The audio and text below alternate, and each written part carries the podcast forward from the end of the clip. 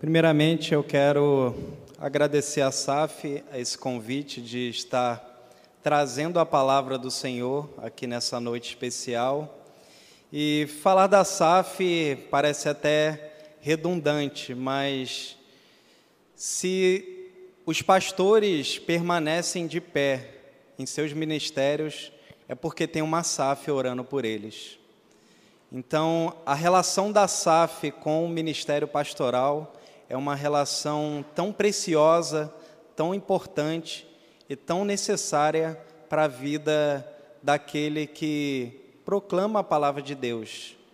Eu me recordo do período que eu passei no seminário e a SAF sempre bem presente, presente em todos os sentidos, é, nos dando presentes, mas presente com a sua presença, que também é muito importante nesse período. E, acima de tudo, eu sabia que eu poderia contar com as orações das irmãs. Então, eu fico muito honrado por esse convite. É, é um momento muito especial para mim estar aqui pregando nesse culto. E diante disso, eu te peço para abrir a palavra de Deus no Salmo 19,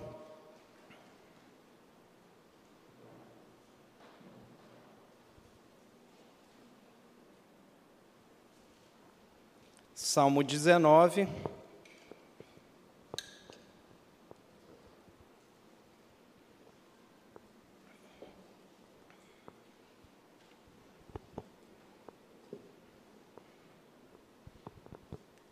Salmo 19 diz assim: Os céus proclamam a glória de Deus, e o firmamento anuncia as obras das suas mãos.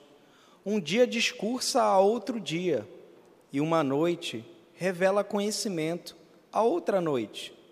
Não há linguagem, nem há palavras, e deles não se ouve nenhum som. No entanto, por toda a terra se faz ouvir a sua voz, e as suas palavras até aos confins do mundo. Aí pôs uma tenda para o sol, o qual, como noivo que sai dos seus aposentos, se regozija como herói, a percorrer o seu caminho. Principia numa extremidade dos céus, e até a outra vai o seu percurso, e nada refoge ao seu calor. A lei do Senhor é perfeita e restaura a alma. O testemunho do Senhor é fiel e dá sabedoria aos simples. Os preceitos do Senhor são, são retos e alegram o coração. O mandamento do Senhor é puro e ilumina os olhos. O temor do Senhor é límpido e permanece para sempre. Os juízos do Senhor são verdadeiros e todos igualmente justos. São mais desejáveis do que o ouro, mais do que muito ouro depurado. E são mais doces do que o mel e o destilado dos favos. Além disso, por eles se admoesta o teu servo em os guardar a grande recompensa. Quem há que possa discernir as próprias faltas? Absolve-me das que me são ocultas. Também da soberba, guarda o teu servo, que ela não me domine. Então serei irrepreensível e ficarei livre de grande transgressão. As palavras dos meus lábios e o meditar do meu coração sejam agradáveis na tua presença, Senhor, rocha minha e redentor meu. Curva sua cabeça, vamos orar mais uma vez. Senhor, nós estamos aqui diante da tua palavra, tua palavra que fala conosco. Por isso nós queremos, Senhor, ouvir a tua voz através da tua palavra, que o nosso coração se aquiete, que o nosso coração ouça aquilo que o Senhor tem para nos falar nessa noite e que mais uma vez saiamos daqui mais parecido com teu filho Jesus. Em nome de Jesus, amém. Todos nós, em alguma medida ou grau, já tivemos algo que aconteceu na nossa vida. Vou repetir. Todos nós, em alguma medida ou algum grau, já teve algo que aconteceu em nossas vidas que foi tão importante que mudou o rumo das nossas vidas. Todos vocês, inclusive eu, temos algo a relatar, seja na nossa infância, seja na nossa adolescência, seja na nossa vida adulta. Todos nós temos algo que aconteceu de importante, que mudou o rumo das nossas vidas. Por exemplo, quando nós somos crianças, como não lembrar do momento que nós estamos descobrindo as nossas capacidades, as nossas habilidades, que outrora era tanto desconhecida para nós. Eu me recordo uma vez, eu ainda bem novo, e meu pai saiu comigo e com a minha irmã e viemos aqui perto da igreja. Aqui perto da igreja tinha uma locadora. E meu pai trouxe eu e minha irmã nessa locadora. Nós saímos da Praça de Colho Neto e viemos andando até aqui essa locadora para alugar uma fita cassete. Só aí já denuncia a minha idade. Né? Mas o importante não era a fita cassete. O que eu quero destacar é que naquele dia eu me recordo como se fosse hoje. O mundo cresceu de tal forma para mim que eu fiquei assustado. Porque eu, uma criança naquele período, até então o meu mundo se resumia dentro da minha casa, se resumia o quintal da minha casa. E quando eu fui andando com meu pai para um lugar tão distante para mim, eu falei: nossa, tem tudo isso mesmo? Como é grande esse lugar! Mas até então, para mim, só existia a minha casa, só existia o meu quintal. Eu não sabia que é, eu poderia andar uma distância tão longa a pé. Eu falei, caramba, como esse mundo é grande. E olha que eu só tinha vindo da Praça de Colho Neto até aqui. Você pode se recordar também na sua adolescência, quando você começa a ter é, responsabilidades. Por exemplo, quando você acaba o ensino médio e tem 16 anos, o pessoal aí adolescente pode confirmar isso. E você fala assim: rapaz, agora eu tenho que decidir o que, que eu quero da minha vida. Ah, eu quero fazer a faculdade disso. Ah, não, eu quero fazer a faculdade de computação. Não, eu quero fazer a faculdade de medicina, de direito.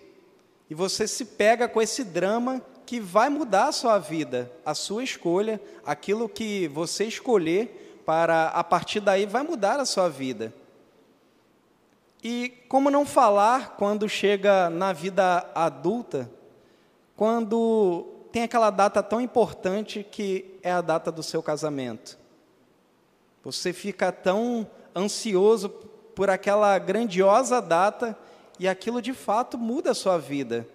Você sai da casa dos seus pais e vai construir uma nova vida, um novo relacionamento a dois.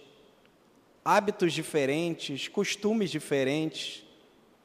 Mas depois disso ainda vem um outro evento tão importante, a chegada dos filhos. Quando tem aquela revelação da sua esposa ou vice-versa, ou quando a sua esposa conta para você: nós vamos ter um bebê. Que data importante. Como isso afeta e transforma radicalmente as nossas vidas.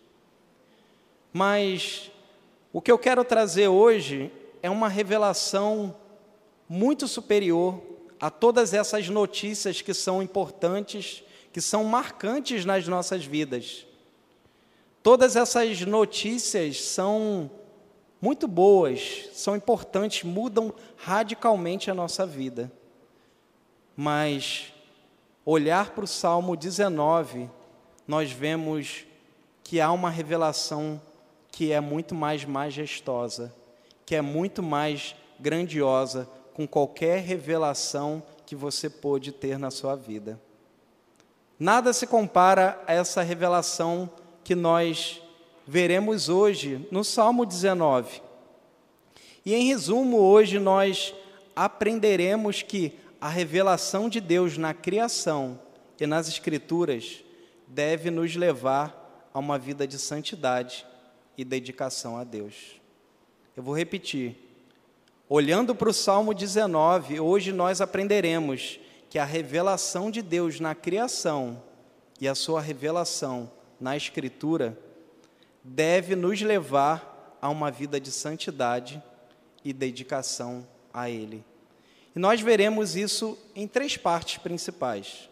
A primeira parte, a primeira verdade que nós aprenderemos nessa primeira parte, se encontra do verso 1 ao verso 6. E se você olhar para a sua Bíblia, essa verdade nessa primeira parte é bem evidente. É a verdade que Deus se revela através da sua criação. Olha como começa o verso 1. Os céus proclamam a glória de Deus, e o firmamento anuncia as obras das suas mãos. O que o salmista está dizendo aqui é que os céus e o firmamento, nós podemos olhar e resumir isso tudo numa palavrinha: o universo. O universo, todo o universo, demonstra a glória de Deus. Todo o universo é uma revelação que existe um Deus criador. A revelação desse Deus que criou todas as coisas. Não há nada, irmãos, no universo que venha não demonstrar que existe um Deus criador.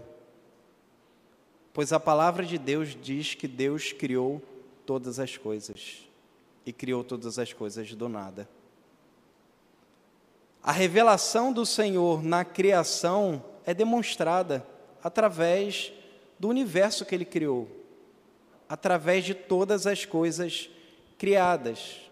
Mas veja, do verso 2 ao verso 4, essa revelação que no verso 1 demonstra algo mais geral, e nós falamos aqui sobre uma revelação em todo o universo, ela é mostrada que de uma forma mais específica.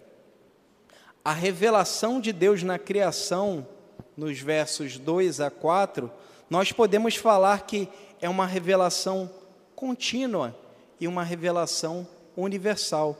Veja o verso 2. Um dia discursa a outro dia, e uma noite revela conhecimento a outra noite. O que o salmista está dizendo aqui é que, dia após dia, noite após noite, é uma demonstração que existe um Deus criador. É uma demonstração que esse Deus se revela através da sua criação. Não é de segunda a sexta-feira. Sábado e domingo, não. Deus está descansando, ninguém sabe que existe um Deus. O que o salmista está dizendo é que dia após dia, sem cessar, nós temos na nossa criação, com os nossos olhos, nós podemos contemplar que Deus se revela através daquilo que Ele criou. Deus se revela dia após dia. Dia após dia, Deus se revela como o Deus que criou o universo. Mas essa revelação não é somente contínua, ela também é uma revelação universal. Apesar de ser uma revelação sem palavras. É o que diz o verso 3 e 4. Não há linguagem e nem há palavras, e deles não se ouve nenhum som. É só olhar, é só contemplar. Ninguém vai estar falando com você, mas você vai poder ouvir da criação que existe um Deus que criou todas as coisas. Mas veja o verso 4: ainda que não tenha voz, ainda que não tenha é, palavras, a criação não fale, no entanto, por toda a terra se faz ouvir a sua voz e as suas palavras até os confins do mundo. Isso demonstra que a revelação de Deus na criação é uma revelação universal. É para todas as pessoas, é para todos os homens. E na teologia nós chamamos isso de revelação geral geral porque atinge toda a humanidade. Não tem um lugar onde você vá que você não possa contemplar a criação de Deus. Você pode até tentar se esconder, mas vai estar lá. A criação vai estar lá clamando para você que existe um Deus que criou todas as coisas. Portanto, a revelação de Deus é uma revelação universal. E para para pensar. Nós hoje somos bombardeados por pessoas na internet falando que essa coisa de religião é besteira, que não existe um Deus. E para mim esse papo de que não existe um Deus, que eu, ah, eu sou ateu, isso é tolice. E veja, eu não tenho medo de falar isso porque a própria palavra de Deus diz. Se você voltar a alguns salmos, o Salmo 14 diz: Diz o insensato em seu coração: Não há Deus. É tolice porque essa criação é um livro aberto, contando a história que há um Deus criador. Então o ateu está lá dando murro em facas, porque enquanto ele se esforça para dizer e até tentar provar que não existe um Deus, a criação está ao redor dele falando: existe sim. O Senhor está se revelando constantemente e universalmente a todas as pessoas, inclusive aqueles que se dizem ateus. Portanto, Deus se revela através da sua criação nós podemos contemplar o Senhor por suas obras, pelaquilo que ele criou.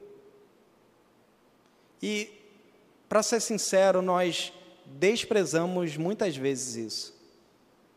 Nós, com as nossas vidas corridas, desprezamos muitas vezes essa revelação de Deus na criação, de diversos modos.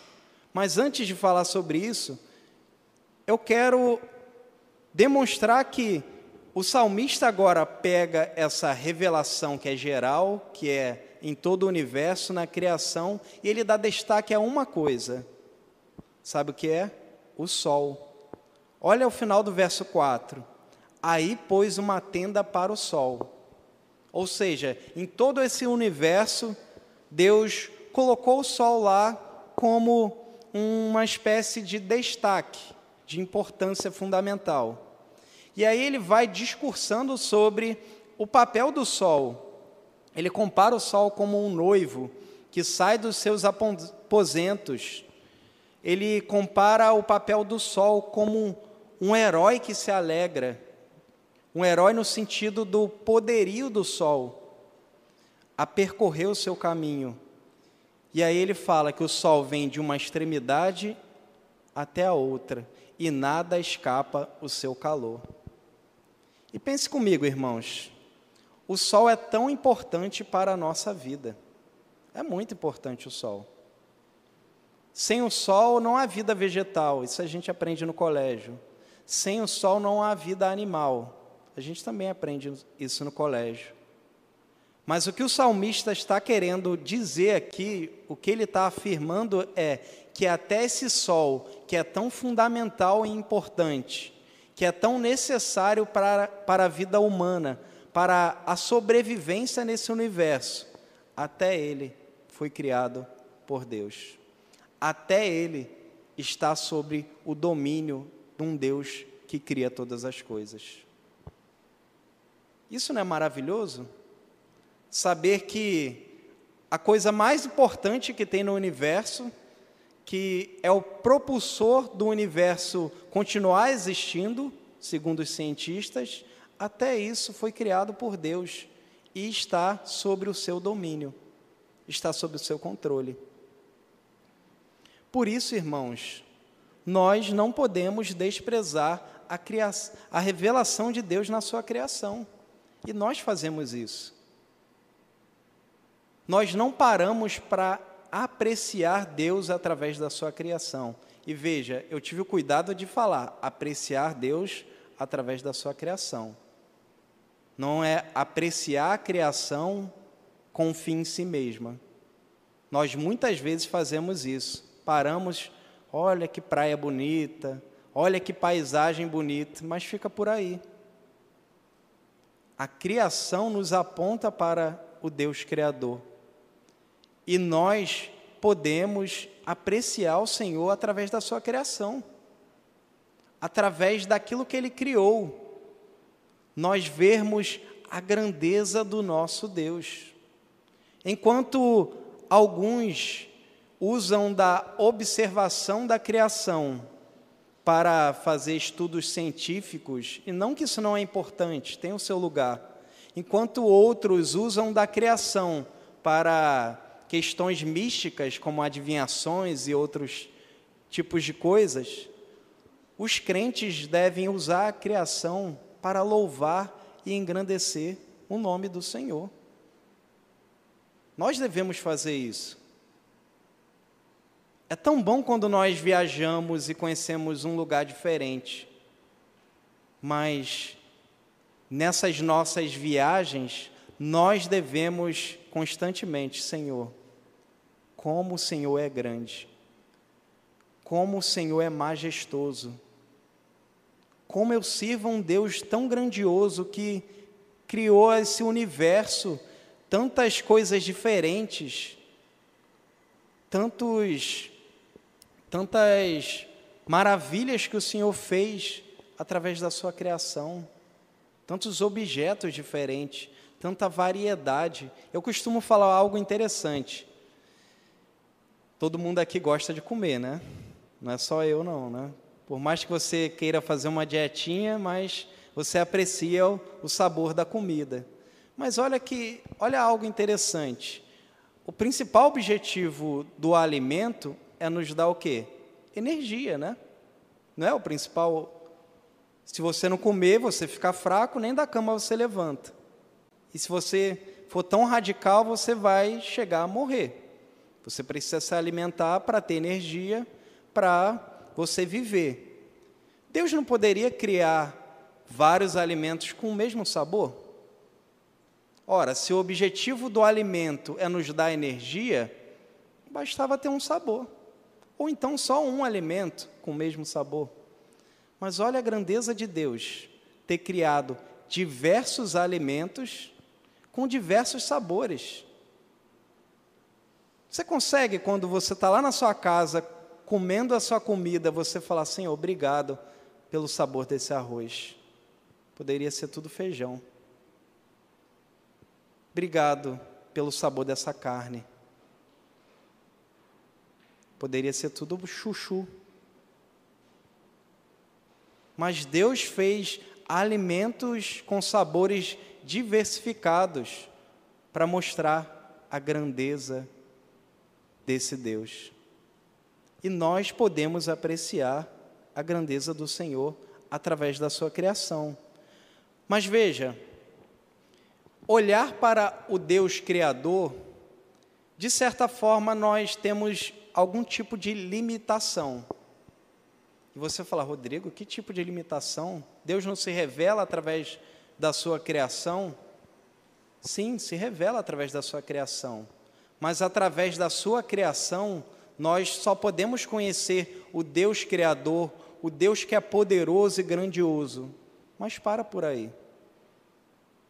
Por isso, há, há necessidade de uma revelação superior e mais profunda. E é o que se encontra do verso 7 ao verso 11. Deus se revela através da sua palavra escrita. Essa é a segunda verdade que nós aprendemos aqui no Salmo 19. Deus se revela através da sua palavra escrita. E veja, olhe para o texto nós lemos do verso 1 ao verso 6.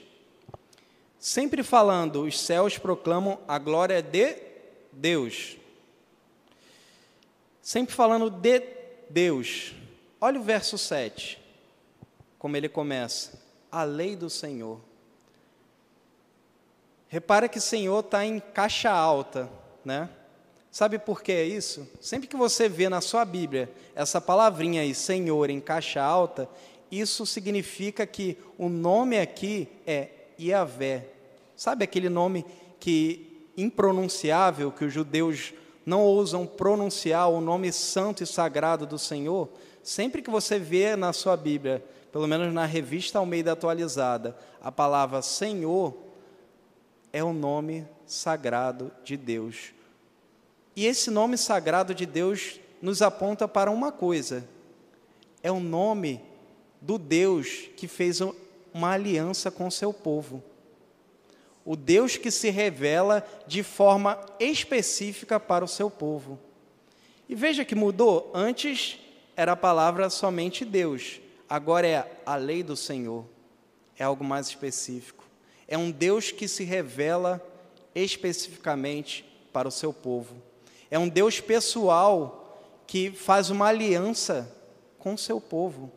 Por isso, nós precisamos de uma revelação que seja mais específica, que nos apresente esse Deus que faz aliança conosco. E é essa revelação que nós temos do verso 7 ao verso 11. E nessa revelação nós temos, primeiro, a natureza e o efeito da palavra do Senhor, dos versos 7 ao verso 9, e depois, do verso 10 ao verso 11, o valor e o benefício da palavra de Deus. A primeira parte fala como Deus Criador, que se revela em sua criação. E a segunda parte fala do Deus que revela a sua vontade. É através da palavra do Senhor que nós conhecemos a vontade desse Deus. A criação não nos diz respeito, não nos diz nada acerca da vontade de Deus. Ela não pode te orientar nesse sentido, mas essa revelação que o Senhor faz através da tua palavra, da sua palavra, é uma revelação que revela toda a vontade dele para o homem, toda a vontade dele para o seu povo escolhido. E é isso que nós vemos aqui. Do verso 7 ao verso 9, nós vemos a natureza e o efeito da palavra do Senhor. A lei do Senhor é perfeita. Perfeita no sentido de completa. Só ela é suficiente. Você não precisa de mais nada. E olha que nós vivemos num período que nós buscamos constantemente auxílio em outros lugares e não na palavra de Deus por considerar que a palavra de Deus não é suficiente.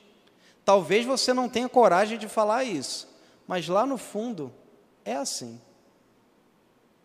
Lá no, no fundo, você vai buscar conselho em outros lugares e não na palavra de Deus, porque você acha que a palavra de Deus não vai te atender naquela situação que você está passando.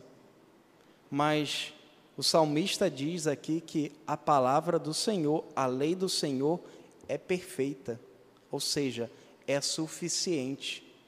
Você não precisa acrescentar mais nada. Ela é tudo que você precisa. E sabe o que ela faz? Ela restaura a sua vida, ela restaura a alma. O testemunho do Senhor é fiel e dá sabedoria aos simples. Olha que maravilhoso a palavra do Senhor nos enriquece com a sua sabedoria. Ela não nos deixa à mercê dos nossos próprios caminhos. Ela nos direciona. Os preceitos do Senhor são retos e alegram o coração. Já viu aquele papo de que ah, os mandamentos do Senhor, poxa, eu tenho que fazer isso porque é, o Senhor quer que seja dessa forma e você faz meio que como um cavalo com cabresto, meio que na marra. O salmista não considera assim. Ele fala que os preceitos do Senhor, eles são retos e eles trazem alegria ao coração. Eu me lembro do apóstolo João falando lá em uma das suas cartas que, ora, os mandamentos de Deus não são penosos. Se você considera os mandamentos de Deus pesados, tem alguma coisa errada com você. Tem alguma coisa errada na sua relação com Deus e na sua caminhada cristã.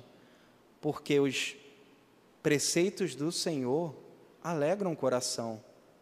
O mandamento do Senhor é puro, ilumina os olhos. E veja, o salmista usa essa palavra de forma bem intencional. Ele ilumina os olhos os mandamentos do Senhor iluminam os olhos. Sabe o que ele está querendo dizer aqui? É que se o sol é importante para a criação, a palavra de Deus é importante para a nossa vida espiritual. Por isso que ele fala que ilumina os olhos. Assim como o sol é importante para nós continuarmos vivendo a palavra de Deus, e somente através dela é que nós podemos ter vida com Deus e continuar tendo essa vida com Deus. O temor do Senhor, verso 9, é límpido e permanece para sempre. Os juízos do Senhor são verdadeiros e todos igualmente justos. Irmãos, a palavra de Deus é confiável. Você pode confiar nela. Você pode depositar toda a sua confiança na palavra de Deus. E olha os benefícios que ela te traz, verso 10 e verso 11. São mais desejáveis do que o ouro, mais do que muito ouro depurado, e são mais doces do que o mel e o destilar dos favos. A palavra de Deus não pode ser penosa para nós. A palavra de Deus, como o salmista destaca aqui, tem que ser desejável para nós mais do que ouro, mais do que o ouro depurado. A palavra de Deus tem que ser tão mais importante para nós que tem que ter a primazia de tudo. Quando eu me converti, eu lembro de um pastor que eu cheguei na igreja e vindo desse mundão perdidão, e ele me chamou e falou assim: ele pegou a Bíblia e falou assim: Rodrigo, as suas maiores amizades têm que estar debaixo desse livro. O seu pai e sua mãe têm que estar debaixo desse livro. Se um amigo seu, ou uma família, ou um parente, falar para você fazer uma coisa e a palavra de Deus for contrária a isso, fique com a palavra de Deus. Isso foi há quase 20 anos atrás e até hoje eu não me esqueço disso até hoje, ele poderia me dizer qualquer outra coisa. Ah, sua vida vai mudar, ah, que tudo vai dar certo. Mas o que ele me falou foi tão importante para a minha vida que eu lembro disso até hoje. A palavra de Deus tem que estar acima das suas maiores amizades. Porque a palavra de Deus é tudo, irmãos. E através da palavra de Deus, a grande recompensa, diz o verso 11, porque ela nos exorta, ela exorta a nossa vida, e isso é a grande recompensa. Se todos dessem ouvidos à palavra de Deus, não haveria tanta tragédia, não haveria tantas, tanto bater de cabeça dentro das igrejas, porque diz o salmista que a palavra de Deus a grande recompensa. E é verdade, irmãos. É verdade. Seguir a palavra de Deus, meditar, ouvir a palavra de Deus, deve ser o nosso desejo mais intenso. O Senhor se revela através da Sua palavra. O Senhor se revela e fala contigo através da palavra dele. Não busque em outros lugares. Não busque ouvir outras vozes. Ouça o Senhor através da palavra dele. Infelizmente, nós vivemos dias que as pessoas não querem saber da palavra de Deus. Não querem saber. não querem ler. Mas se nós somos crentes, de fato, se nós fomos alcançados pelo Senhor, a palavra do Senhor será o nosso prazer. A palavra do Senhor será aquilo de mais importante que nós temos.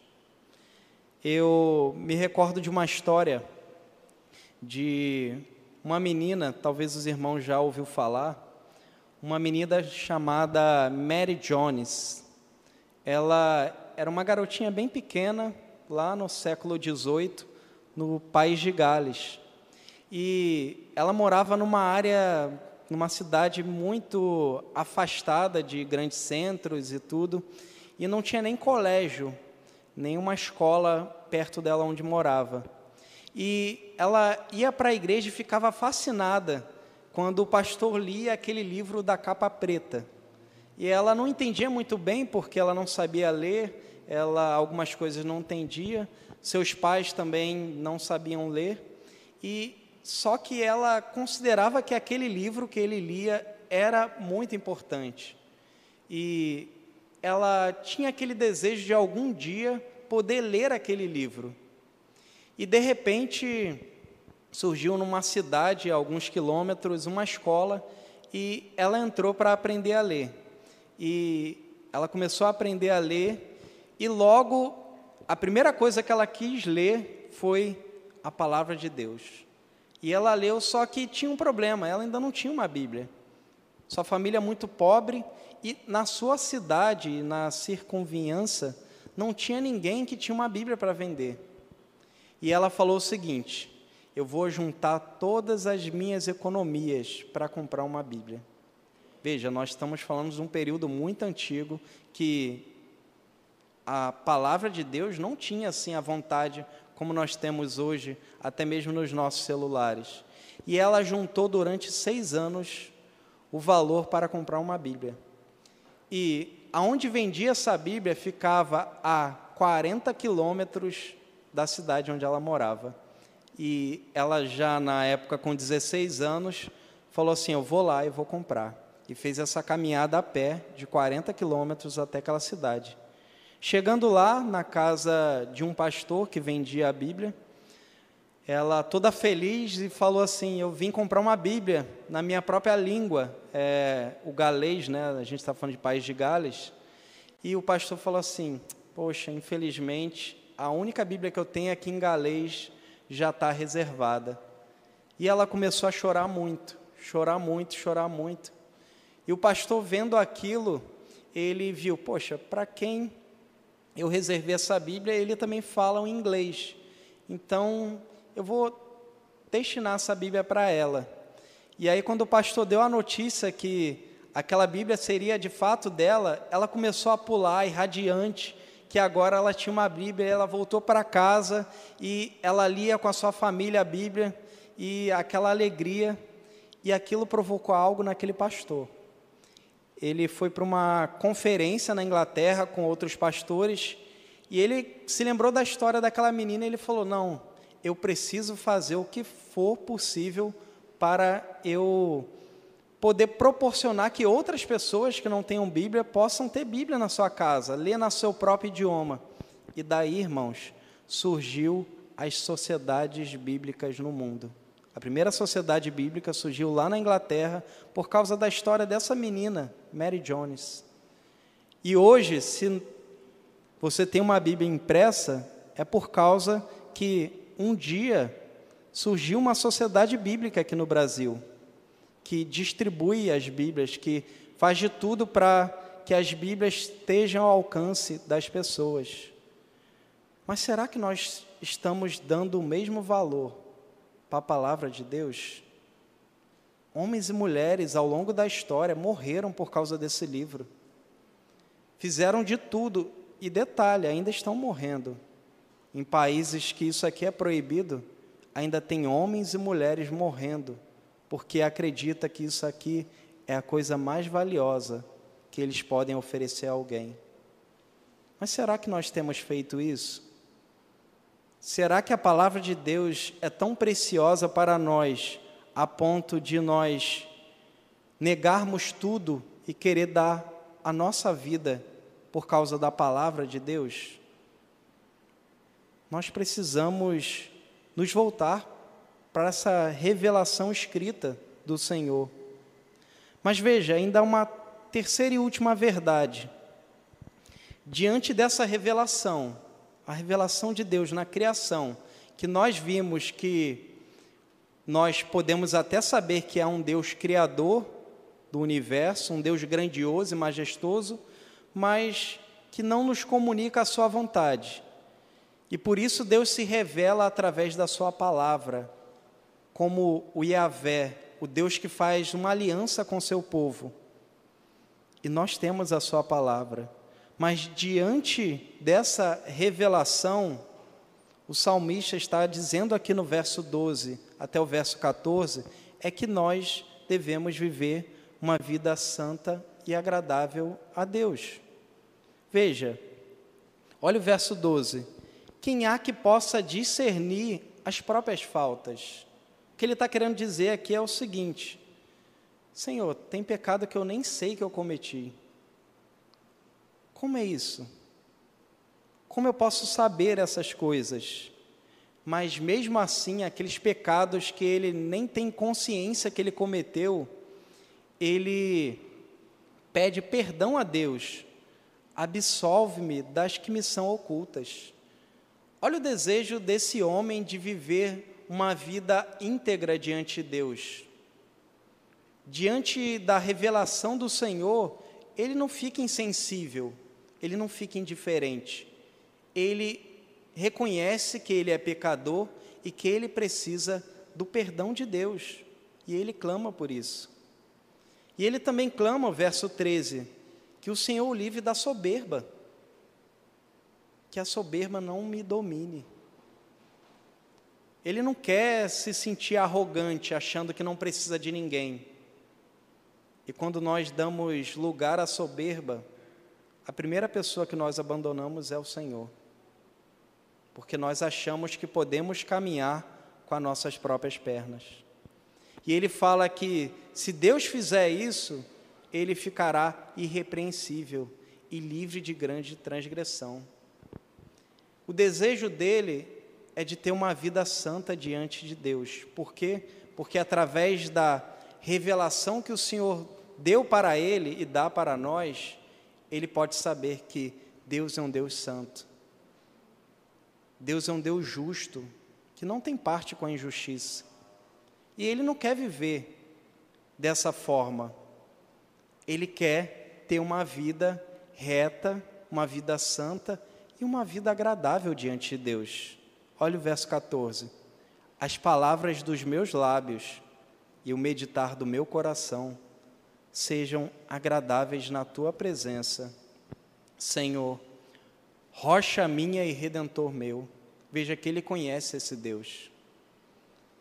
Ele não conhece esse Deus só de ouvir falar. Ele não conhece esse Deus só pela sua revelação na sua criação. Ele conhece esse Deus porque esse Deus se revelou a ele através da sua palavra.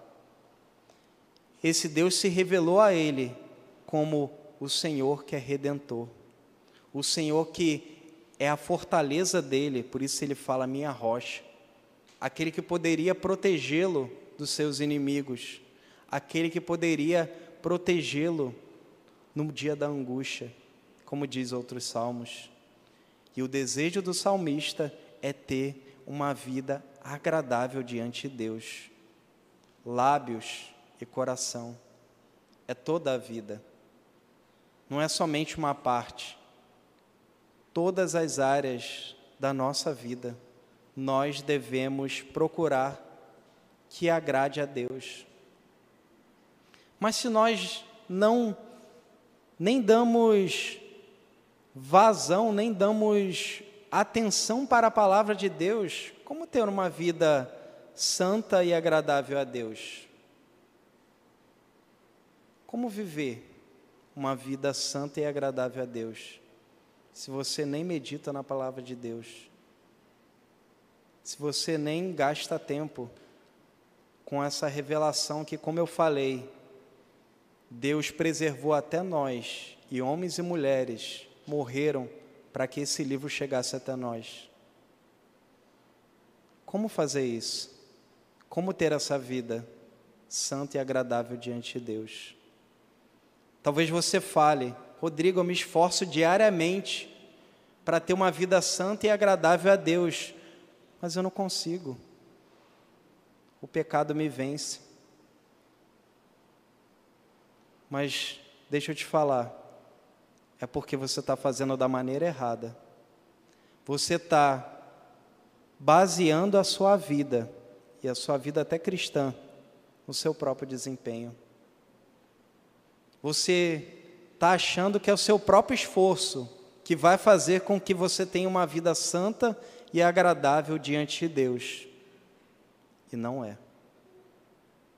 Mas não? Como não? Para você ter uma vida santa e agradável diante de Deus, você tem que primeiro olhar para aquela palavra que se encarnou. Aquela palavra, como João fala lá no primeiro capítulo, que estava com Deus e que era Deus. Você tem que olhar para o Verbo vivo, que é Jesus Cristo.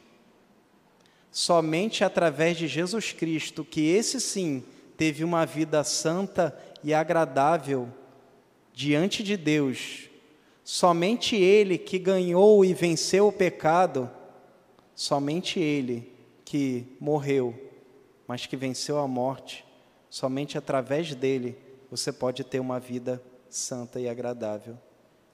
Enquanto você tentar fazer isso na sua força, o pecado vai te vencer. Enquanto eu tentar fazer isso com as minhas forças, o pecado vai me derrotar. Mas quando nós baseamos as nossas vidas naquilo que Cristo fez por nós, nós somos habilitados pelo Senhor, capacitados pelo Senhor através do seu Espírito para vencer o pecado, para ter uma vida cristã, aonde o Senhor é que nos garante a vitória sobre o pecado. É somente através de Cristo, irmãos, que nós podemos ter uma vida santa e agradável. É somente através de Cristo que nós temos interesse pela palavra de Deus. É somente através de Cristo que essa revelação, tanto na criação como na Sua palavra, faz sentido para nós. Se isso tudo não estiver centralizado em Cristo, no Evangelho de Jesus Cristo, isso tudo vai ser sem sentido para nós. Porque nós continuaremos tendo uma vida centrada em nós. Mas o Senhor nos chama hoje para ter uma vida centrada nele, no Filho dele. Diante da revelação do Senhor, somente através de Jesus Cristo, nós temos uma vida santa e agradável. Viva Viva confiando no Filho de Deus. Viva depositando a sua confiança em Jesus Cristo. E só assim você será como uma Mary Jones. Só assim você amará a palavra de Deus com todo o seu coração. Que o Senhor nos abençoe. Amém.